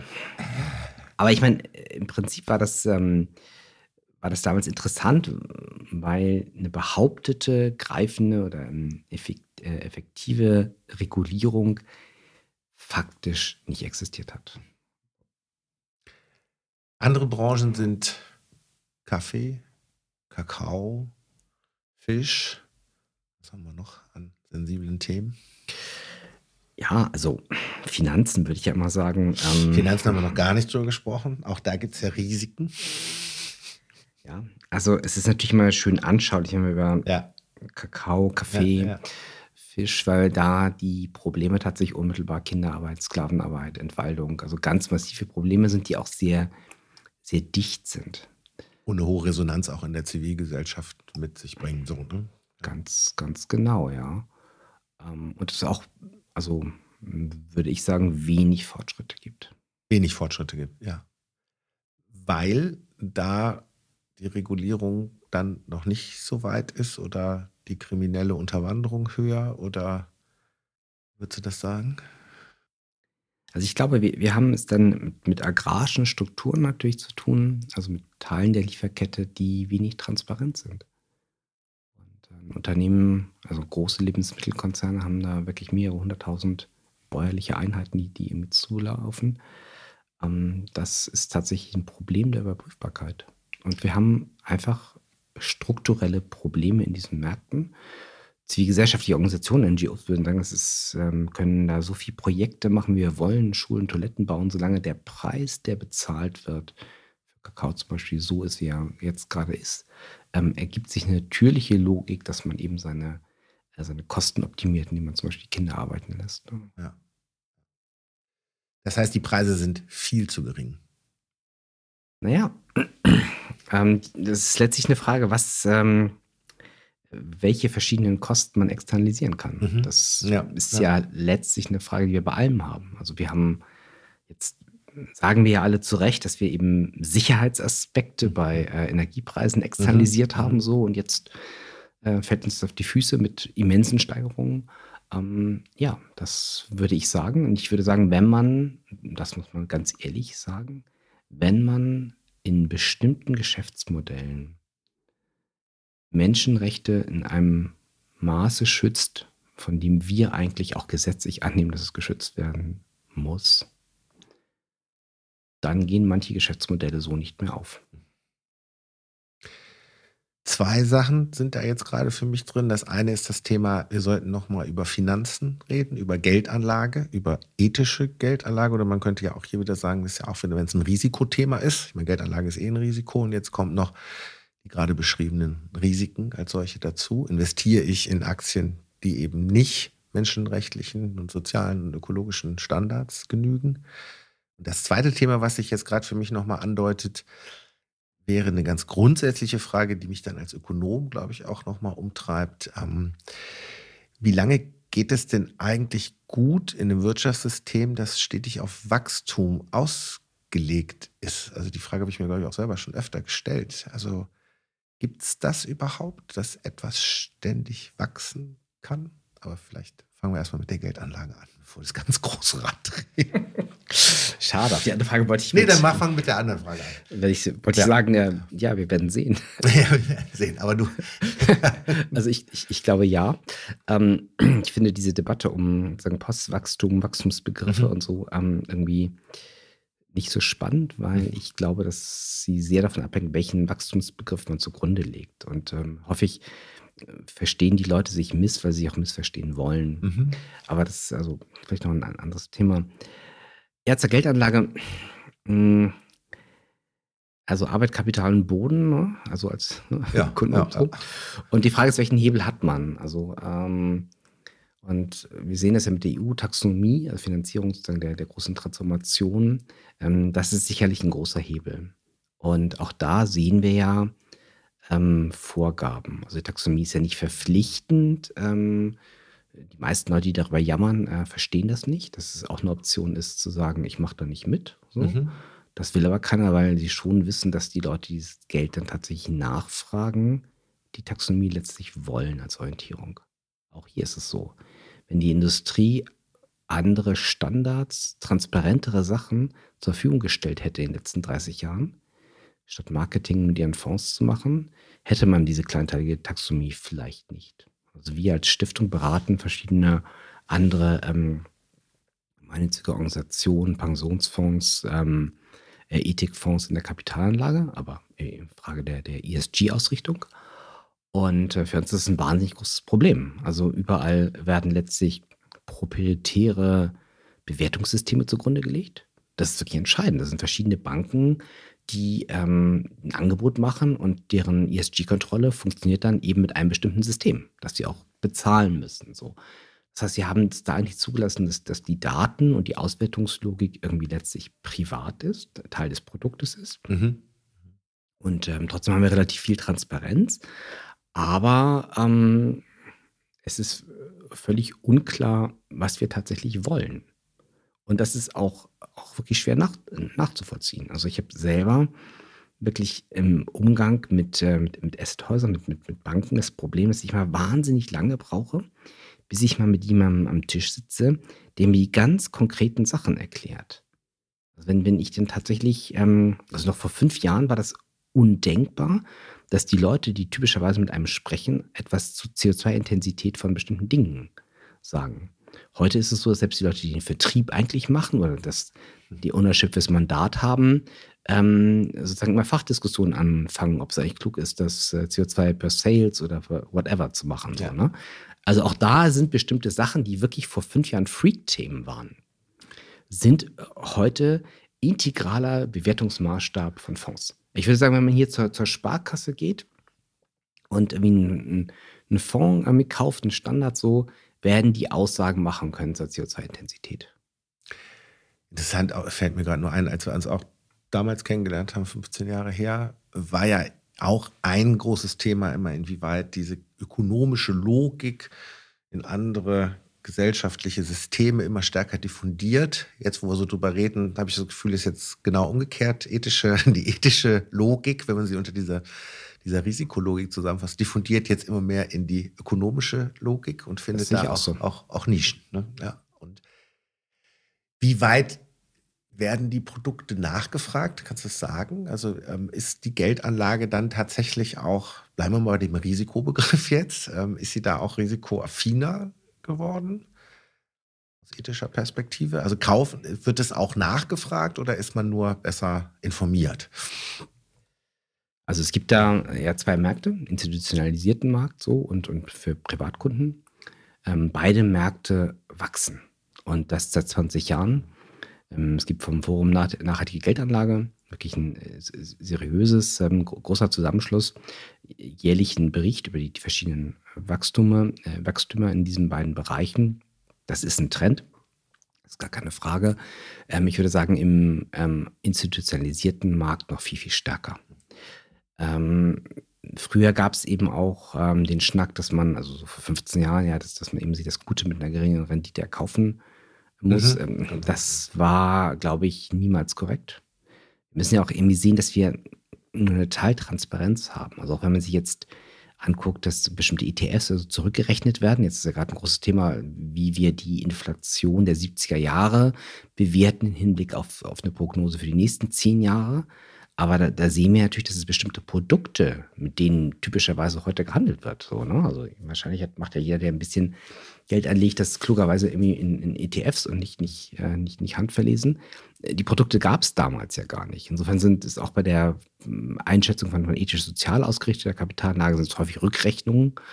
Und das sind eigentlich immer eher so Schnacks gewesen. Früher hieß es so, ja, das musst du ja leisten können.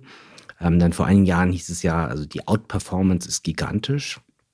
Es sieht momentan auch so aus, denn also wenn du jetzt ein Portfolio hast, das eben ökologisch ausgerichtet ist und du hast Kernenergie nicht drin und du hast Energie nicht drin und so, war das natürlich in den letzten drei Jahren was anderes. Ja. So. Aber das ist auch eine Momentaufnahme. Also momentan äh, würde ich sagen, sind Energieunternehmen und Waffenunternehmen ähm, sozusagen durchaus Renditebringend. so, deswegen wäre ich da mal vorsichtig. Aber über die lange Zeit, äh, die wir wirklich auch Daten haben, sind wir uns eigentlich sind wir uns einig, dass das keinen großen, keine großen Auswirkungen hat. In beide Richtungen nicht so richtig. Also man verliert nichts und dann kann man es ja machen. Ja. wenigstens das. Man verliert wenigstens nichts. Das ist auch gut. Ich komme nochmal zurück äh, zu einem Thema, über das wir vorhin auch schon gesprochen haben. Sklavenarbeit hast du gesagt, Kinderarbeit, also ganz viele schreckliche Dinge, wo ich sagen würde, das geht jetzt auch über das Risikothema hinaus, weil da jeder sich auch direkt angefasst fühlt. Ähm, weiß ich nicht, wir können dann noch Chemie in Flüssen und also diese ganz großen Themen, wo kein normaler Mensch natürlich sagen würde, ja, das finde ich super, sondern alle sagen, es ist ganz, ganz schlimm. Trotzdem gibt es das ja. Warum gibt es das denn dann eigentlich, wenn alle das ganz, ganz schlimm finden? Ja, also wenn es einfach zu lösen wäre, wäre es weg, würde ich sagen. Das heißt, es ist nicht so sehr eine Frage, ob wir das in Kauf nehmen und eigentlich wollen, sondern die Frage ist, wie hoch sind die Kosten, es zu verhindern und welche Möglichkeiten haben wir? Genau, du hast Sachen genannt, ähm, Sklavenarbeit, Kinderarbeit. Also wir, wir wissen relativ genau, wie viel Kinder zum Beispiel in der Kakaolieferkette arbeiten. Das wird regelmäßig von Instituten evaluiert. Ähm, die Zahlen sind einigermaßen verlässlich, sie sind gigantisch und werden von der Industrie nicht in Abrede gestellt. Und gleichzeitig ist es ein Bereich, wo die Industrie wirklich extrem viel tut, um das zu verhindern. Es liegt nicht daran, dass die das in Kauf nehmen. Das Risiko ist viel, viel größer, die Kosten sind immens. Es ist einfach kompliziert. Das haben wir in fast allen Bereichen. Also niemand wird sagen, ich akzeptiere Sklavenarbeit auf Garnelen, Farmen und Garnelenschiffen, weil ich die so gerne esse. Wenn wir genau die Entscheidung hätten, Garnele essen mit Sklaven drin oder lassen, würden wir es lassen. Aber es ist einfach komplizierter. Und das ist ein großes Problem. Und diese Komplexität kann meines Erachtens auch nicht, schon gar nicht durch, durch Verbraucherverhalten irgendwie geändert werden. Das kann immer nur einen Impuls geben, ein Signal an, an den Markt, an, an, den, ähm, an das Unternehmen, dass man eben nicht nur über den Preis, sondern auch über andere Sachen in sein Konsumverhalten strukturiert. Und es braucht meines Erachtens auch da eben eine Rahmenordnung, die bestimmte Sachen eben einfach äh, erlaubt oder verbietet in diesem Bereich, wo wir mhm. wirklich um schlimme Menschenrechtsverletzungen sprechen. Nehmen wir Energieembargo. Das haben wir ja so gar nicht. Also wenn man Leute auf der Straße äh, spricht, ich hatte, gestern Morgen war ich in so einem Café, da haben die Leute gesagt, ja, das, das Embargo muss man zurücknehmen und meine Gasrechnung. Aber also russisches Gas steht ja gar nicht unter dem Embargo, sondern wir kriegen einfach nichts mehr als Reaktion auf andere Sachen. Wenn man die Leute fragt, ob sie eigentlich das in Ordnung finden, dass wir mit dieser Gasabhängigkeit, mit dem Kauf den Krieg finanzieren und das System Putin finanzieren. So.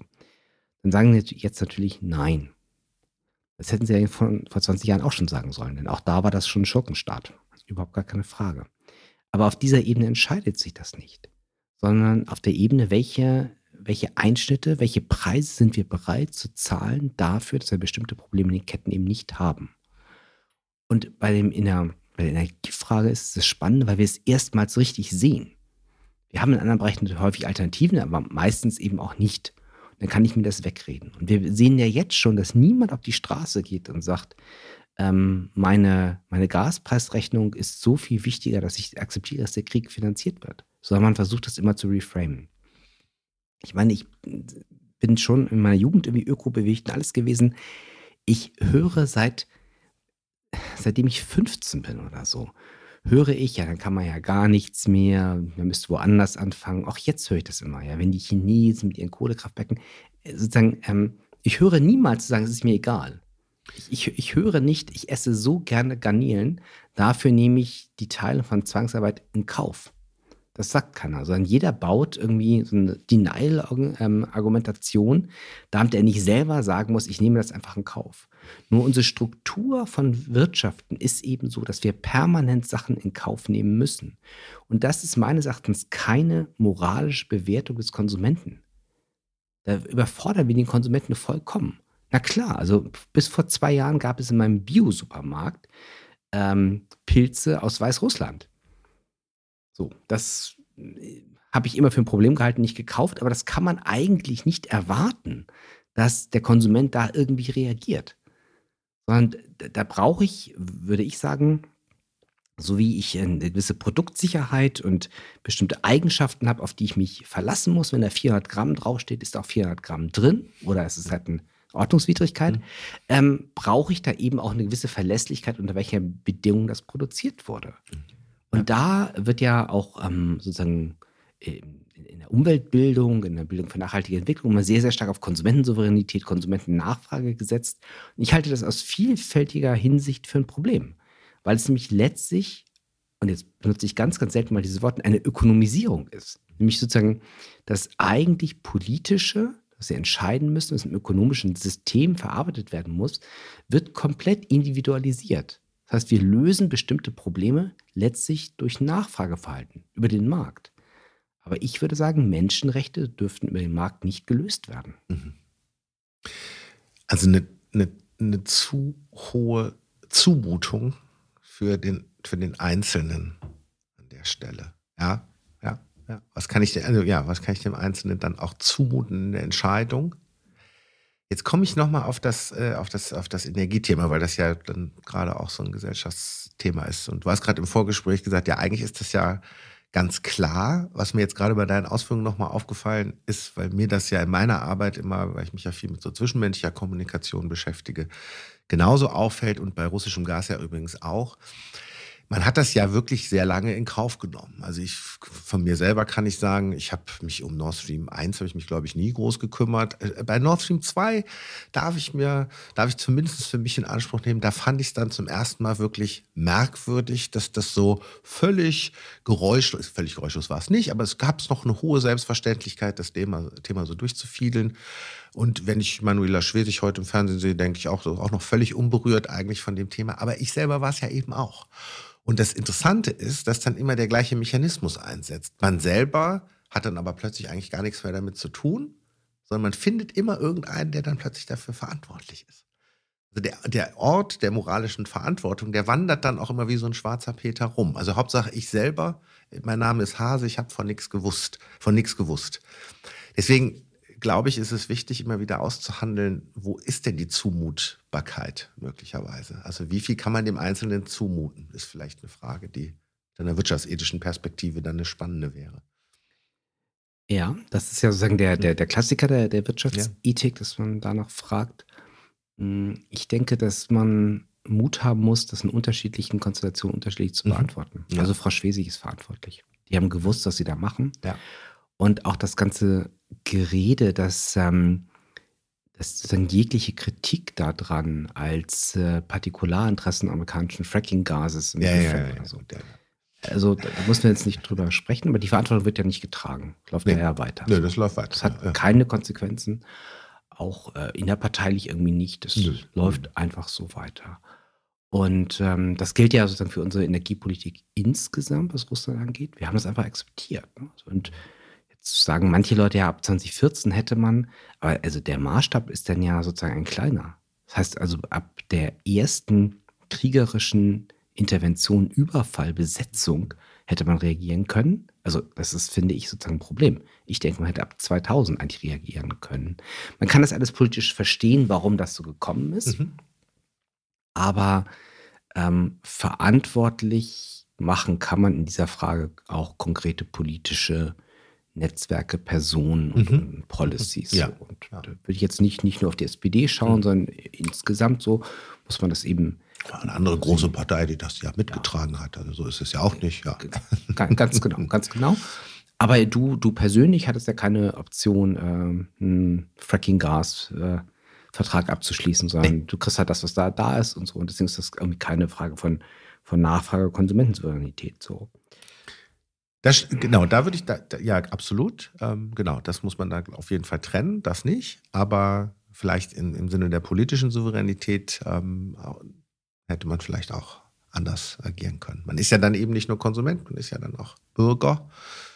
Und da würde ich sagen, wo du vorhin gesagt hast, Externalisierung von Kosten, dann ist das ja auch eine Externalisierung, indem ich halt Grunde genommen sage, wir kriegen halt billiges Gas, dafür nimmt man politisch das ein oder andere in Kauf. Also das zumindest auf dem Schirm zu haben, ist ja flächendeckend relativ wenig passiert. Sowohl auf Konsumentenebene als auch eben auf politischer Ebene.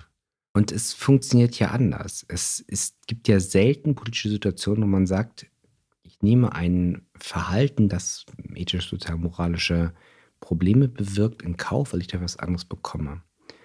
Das sagt ja keiner öffentlich, Mhm, sondern ich, ja. ich mache das, weil es nicht so schlimm ist. Also wir können ja mal zurückdenken, ähm, wann bestimmte Verhaltensweisen, die heute ähm, völlig anerkannt als vernünftig gelten, eigentlich äh, Freak-Verhalten waren. Also ich habe mich immer geschämt, als ich äh, schon irgendwie als, als junger Teenager irgendwie immer Sachen zum, ähm, zum Altglas bringen musste. Also ähm, das, das machten halt Freaks, ne? Das war irgendwie so. so. Also noch äh, zwei, drei Jahre später, wir waren noch Teenager, war das ein völlig normales Verhalten. So, da, da warf man nicht so und äh, jetzt äh, Bio. Bio, äh, Reform, vorher gab es das Reformhaus. Das war, Ja. das, das, das war auch ziemlich freakig. Veg- vegetarisch, Veg- ich mein Leben lang anhören Ja. müssen, dass ich dann nicht mehr wachse und so weiter. Jetzt vegan. Also äh, all diese Sachen, ähm, Rauchverbot. Ja, also, natürlich. Also wir, wir haben Lange ganz noch in der Kneipe geraucht. Ja, ja, Ich- ja. ja.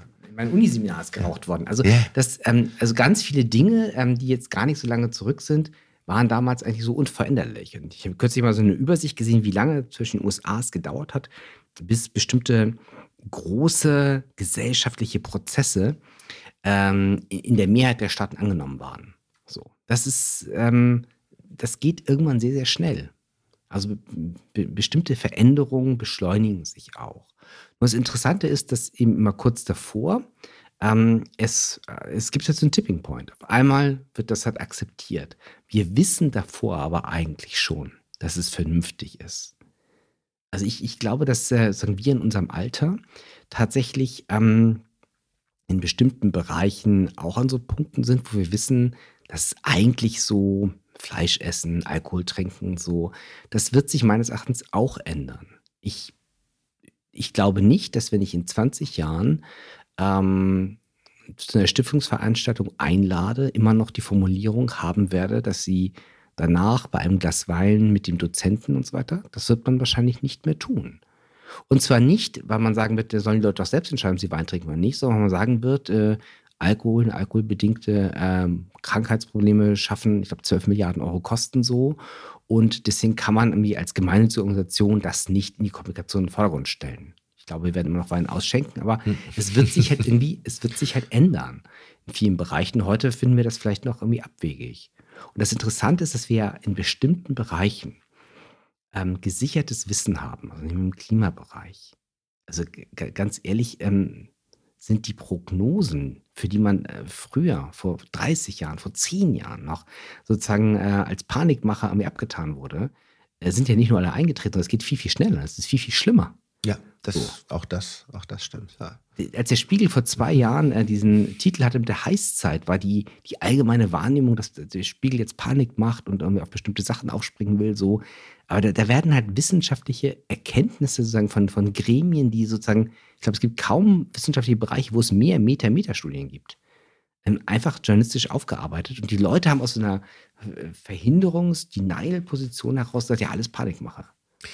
Haben wir denn vor dem Hintergrund, also ist zumindest meine Wahrnehmung, dass man in vielen solchen gesellschaftspolitischen Diskursen, ob das jetzt wirtschaftsethische, äh, also ob das jetzt Ukraine, Russland ist, ob das die, die Diskussionen während Covid waren, ob das die Diskussionen zum Thema Klimawandel waren. Ähm, ist das auch nur eine Wahrnehmung oder erlebst du die Gesellschaft auch als so immer stärker polarisierter? Ähm, wenig Zuhören, wenig öffentlicher Diskurs, der irgendwo hinführt? Oder ist das einfach nur so eine öffentliche Bühne, auf der das auf diese Art und Weise wie so ein Gladiatorenkampf ausgetragen wird? Ich weiß es nicht. Ähm, ich erlebe das so wie du. Aber wenn wir zum Beispiel die Pandemie nehmen als Beispiel. Ich mein Umfeld angucke, ähm, muss ich weit gucken, bis ich Leute gefunden habe, die da so abseitige Positionen vertreten. Trotzdem sehe ich natürlich durch vor allem Social Media viel, viel mehr. Das heißt, wenn es das nicht gäbe und die, sozusagen die Öffentlichkeit in, in einer anderen Struktur noch verfasst wäre, würde ich wahrscheinlich nur äh, die beiden sehen und dann hätte ich einen völlig anderen Eindruck. Ich glaube schon, dass diese diese Wahrnehmung, wie, wie wir Gesellschaft wahrnehmen, tatsächlich die ähm, Extreme überbetont in der eigenen Wahrnehmung. Und dazu kommt natürlich noch, dass bestimmte Leute bestimmte Medien benutzen.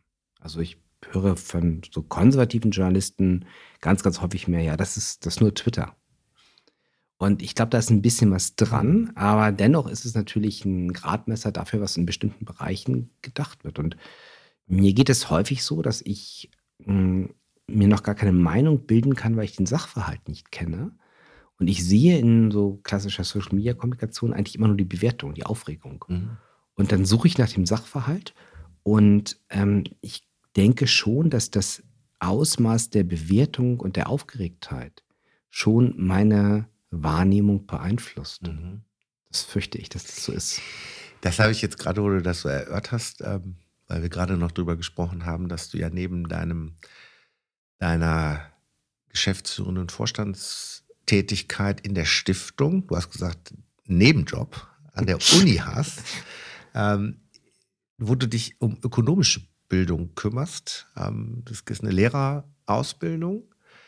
Und jetzt kannst du ja vielleicht selber was zu erzählen, was du da genau machst, aber auch da natürlich äh, spannend, weil es da möglicherweise ja auch darum geht, wie lerne ich halt äh, Sachverhalte erstmal so kennenzulernen, bevor ich überhaupt in so ein Urteil komme. Ist das, ist das vielleicht so eine Art Bildungsmaxime, wo du sagen würdest, guck erstmal, also habe ich dich auf jeden Fall auch immer erlebt. Also ich habe, glaube ich, selten jemanden immer so kennengelernt, der den Sachen so gerne auf den, auf den Grund geht und der auch Sachen so bisschen wie, äh, ich glaube, philosophisch würde man sagen, sokratischen Dialog. Eine, äh, so stelle ich mir Sokrates immer vor, in dem Diskurs mit den Sophisten. Wie ich mal irgendwann selber, glaube ich, gesagt habe, die größte Nervsäge der Antike, ähm, der die Leute immer gesagt, bist du dir sicher, wie kommst du überhaupt darauf? Oder kannst du es auch so sehen, so habe ich dich oder erlebe ich dich auch immer im Diskurs, dass man oft denkt, ja, hm, man wird äh, sehr schnell mit, sein, mit, seiner eigenen Kleingeistigkeit oft konfrontiert, wofür ich dir oft auch sehr dankbar bin. Denk doch nochmal drüber nach, vielleicht kommst du noch woanders hin. ich habe ähm, eine Kollegin, die tatsächlich eine sokratische Hebamme ist, in der ja. sie in diesem ganzen Management-Sprech sich das irgendwie immer alles so anhört und dann immer sagt, ja, aber was heißt das denn jetzt? Mhm. Und das bringt die Leute, die wirklich völlig aus dem Konzept, weil sie das halt eigentlich nicht wissen. Ähm, aber er zurück zur Uni. Ja, ich ähm, unterrichte sagen, ähm, The Theorien, Konzepte von Moralerwerb, äh, überwiegend angehende ähm, Sozialkunde, PGW, Wirtschaftslehrer. Und, ähm, PGW ist Politik, Gesellschaft, Wirtschaft. Ja, ja, ja. Also aus diesem äh, Themenspektrum. Und tatsächlich ist das Hauptproblem, sozusagen die, die Falle der, der, des Morallernens, ist die Moralisierung. So dass ich jetzt heute tatsächlich auch ähm, eigentlich damit beginne und danach kommen erst sozusagen so lerntheoretische, psychologische Konzepte, ähm, weil tatsächlich die für, für Lehrer das nochmal eine weitere Facette hat. Eine starke moralische Aktivierung, Empörung aktiviert hat eine Klasse. Wir wissen aus der Forschung relativ abgestürzt, dass die Motivation immens steigt, wenn ich wirklich so mit so einem harten Aufreger einsteige. Gleichzeitig aber die kognitive Leistungsfähigkeit der Lernfortschritt deutlich abnimmt. Also ich erkaufe mir sozusagen das Kapieren und den, die Entwicklung sozusagen meiner SchülerInnen ähm, durch eine ganz starke Motivation. Das ist ein Dilemma für den Lehrer, denn Motivation ist immer gut, ne? Und ähm, das beschreibt meines Erachtens auch tatsächlich ähm, die Struktur der medialen Öffentlichkeit. Also ich bin ja früher selber ja Journalist gewesen und äh, deswegen trifft mich das vielleicht auch ein bisschen härter, aber ich bin manchmal wirklich angefressen, dass äh, ich Überschriften lese online und dann im Artikel das so eigentlich gar nicht wiederfinde. Die Zuspitzung. Mir ist völlig klar, mhm. warum das so ist, aber ich, ich halte das halt für ein Problem. Halte das wirklich für ein Problem, dass man nie über, über Gegenstände spricht, sondern immer über deren Bewertung. Und ähm, ich habe kürzlich ähm, so, eine, so, eine, Umfrage gesehen, dass ähm, tatsächlich kaum jemand zuordnen kann, welches politische Kind eigentlich das 9-Euro-Ticket ist. also, das kann man ja ziemlich eindeutig sagen, wer es eingebracht hat und wessen Initiative das war. Mhm. Aber die Leute framen das halt irgendwie völlig anders und einfach eben aus einer, einer bestimmten moralisch bewertenden Position. Das ist häufig ein Gefühl. Denn also ein ethisches Urteil, ein moralisches Urteil ähm, ist ja eben nicht beliebig, sondern folgt bestimmten Kriterien, folgt Perspektiven und all das so. Und ja, da sehe ich eine, eine große Verschiebung auch in, in, öffentlichen Debatten. Und ich sehe auch eine zusätzliche Verschiebung, dass es sich nicht mehr negativ auswirkt, wenn man fachlich, inhaltlich völlig daneben lag. Hm.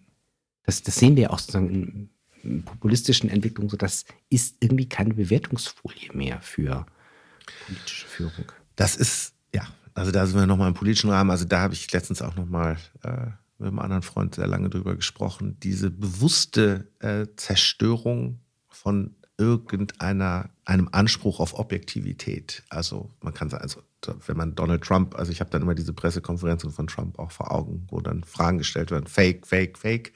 Also dieses bewusste Destabilisieren und im Grunde genommen sagen, nö, sowas wie Wahrheit, sowas wie Erkenntnis, sowas wie Objektivität, sowas wie Fakten, das spielt hier eigentlich gar keine Rolle mehr, sondern macht es einfach kaputt und auf diesen Ruinen ähm, entfaltet sich dann eine ganz andere Logik.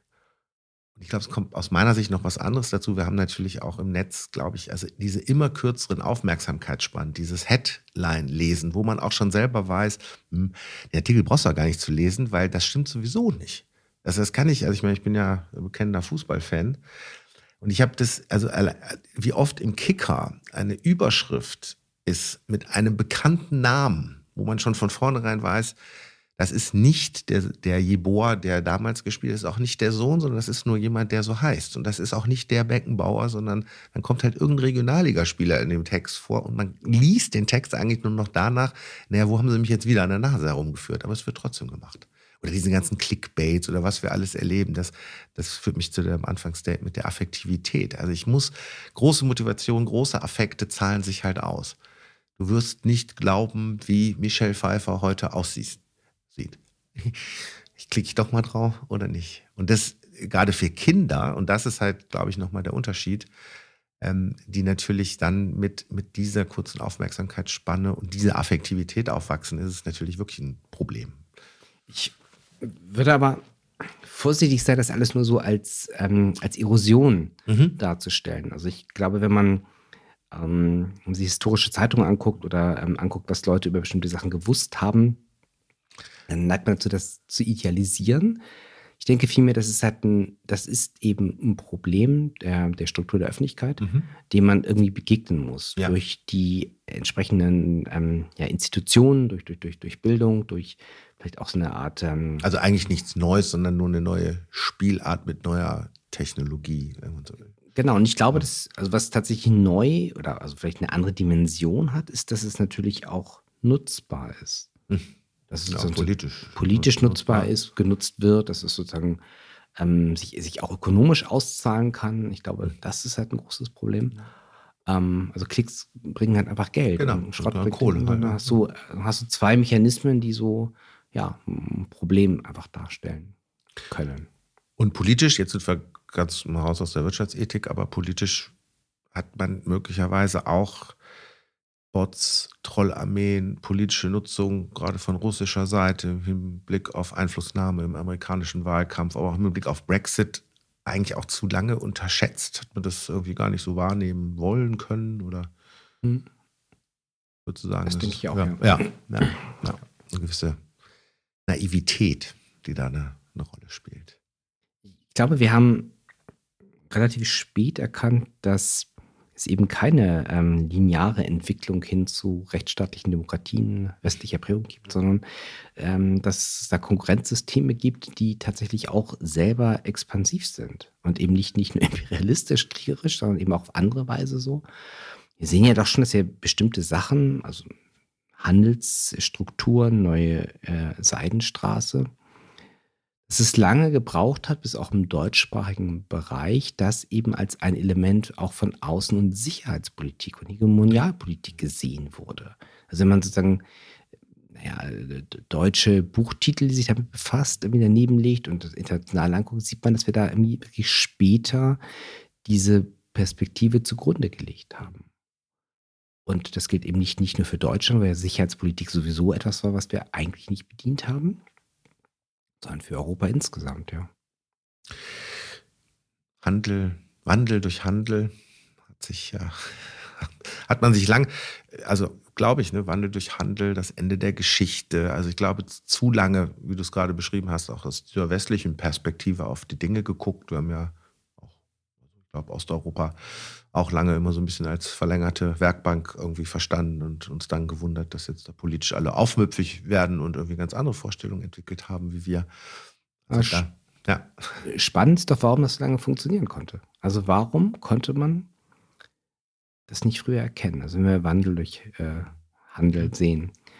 Ähm, also ich glaube, dass wir so ein Phänomen sehen, dass wir sehr lange bereit sind, ein bestimmtes Prinzip, das wir normativ teilen oder was wir für vernünftig halten, auch tatsächlich als, als Leitprinzip, als regulative Idee zu sehen, obwohl empirisch es sich anders entwickelt. Ich glaube, das ist tatsächlich ein, ein Problem zwischen Evidenz und Empirie auf der einen Seite und sozusagen ide ja, ideellen Theorien, ähm, ja, regulativen Ideen auf der anderen Seite. Ich glaube, da ist sozusagen ein bestimmter Gap und da gibt es sicherlich Regionen, die einfach politisch pragmatischer sind und früher sagen, es funktioniert nicht. Das sind wir wieder bei der Putin-Frage. Bei den Dingen, die seit 2000 passiert sind, hätte man viel, viel früher eigentlich sehen sollen, dass es diesen Wandel so nicht gibt, sondern dass der in eine ganz andere Richtung läuft. Und jetzt kann man darüber streiten, wie viele Jahre man sozusagen dem geben mhm. kann, so. Aber eigentlich war das immer eine Autosuggestion. Wir sehen, dass das so nicht kommt. Ja.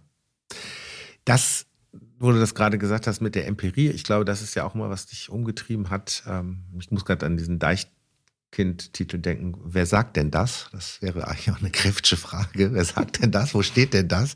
Wo sind denn die Daten dafür?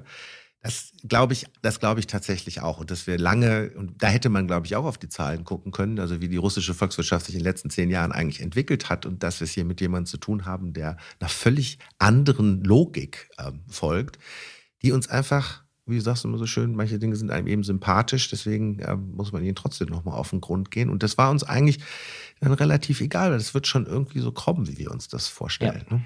ja. Und äh, ja, und dieser da verbundene Nihilismus, der, der offenbart sich ja jetzt. Ähm, vielleicht wagen wir mal so einen Ausblick, weil in den letzten 15 Jahren, seit wir uns damals kennengelernt haben in Düsseldorf, ist ja eine Menge in, äh, passiert. Und ich glaube, so, wo du das so die ganze Zeit hier entwickelst, dass es um mehr Wirksamkeit geht aus deiner Perspektive. Wie mache ich bestimmte Dinge wirklich wahrscheinlicher, die wichtig sind? Das eben in den Vordergrund zu stellen und nicht, nicht die großen Worte, die großen Ideen, sondern was kann ich tatsächlich tun, wie du das auch so schön im Lieferkettengesetz hat, um die wichtigen Leute dann auch auf die richtige Seite zu bringen. Ähm, wo siehst du die Stiftung in fünf Jahren? Was sind die nächsten großen Projekte, die angegangen werden müssen, neben den ethischen Risikoanalysen, die er jetzt macht? Ich glaube tatsächlich, dass es erstmal so weitergeht. Wir haben in dem Bereich ähm, Menschenrechte haben wir die halbe Wegstrecke erst hinter uns. Wir haben das, wir haben das europäische Gesetz noch nicht. Das wird nochmal ähm, ein wesentlicher Punkt werden, insbesondere weil wir als Stiftung ja versuchen, Unternehmen in der Umsetzung zu begleiten, nicht nur in der sozusagen ähm, im Lobbying für so ein Projekt. Und das ist sowieso auf europäischer Ebene für uns kaum möglich. Deswegen glaube ich, wird das ähm, eine dauerhafte Arbeit sein und ähm, die Fragen, wie Menschenrechte in unternehmerischen Prozessen geschützt, berücksichtigt werden können, ist eine, die wird dauerhaft weiterleiten. Äh, die wird dauerhaft ja. so weiter sein. sein. Und ähm, so ähnlich wie eben auch ähm, Qualitätsmerkmale oder sonst was. Das wird integriert in ökonomische Abläufe und damit wird es immer da sein. Es wird vielleicht einen Dämpfer geben, wenn man jetzt ähm, unter erschwerten äh, ökonomischen Bedingungen werden solche Sachen weniger wichtig. Wenn sie gesetzlich da sind, ist der Rahmen sozusagen, dem weniger Raum einzuräumen, begrenzt, aber dennoch ist das natürlich etwas, was unter anderen ökonomischen Bedingungen ähm, sicherlich erstmal an Bedeutung verlieren wird. Ähm, da wird es eben wichtig sein, trotzdem das irgendwie im Köcheln zu halten. Aber meines Erachtens wird es so weitergehen. Und ähm, ich persönlich, wie gesagt, ja der Regulierung habe ich das Wort geredet. Ich glaube, dass man jetzt aufpassen muss, dass es nicht zu einer Überregulierung verschiedener Bereiche ähm, kommt. Also wir haben in unterschiedlichen Bereichen eben 20 Jahre erfolglose Selbstregulierung, Freiwilligkeit hinter uns, sodass wir jetzt in unterschiedlichen Bereichen einfach eine Änderung der, der ähm, politischen Modi sehen, sondern auf, auf EU-Ebene.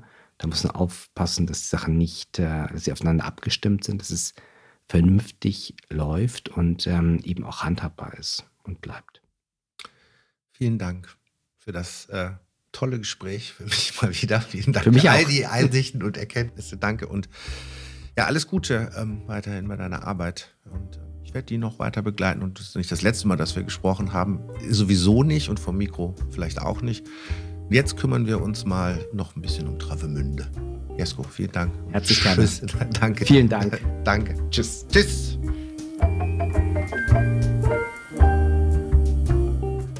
Das war Der liebe lange Tag. Der Podcast mit tollen Menschen, die spannende Dinge tun.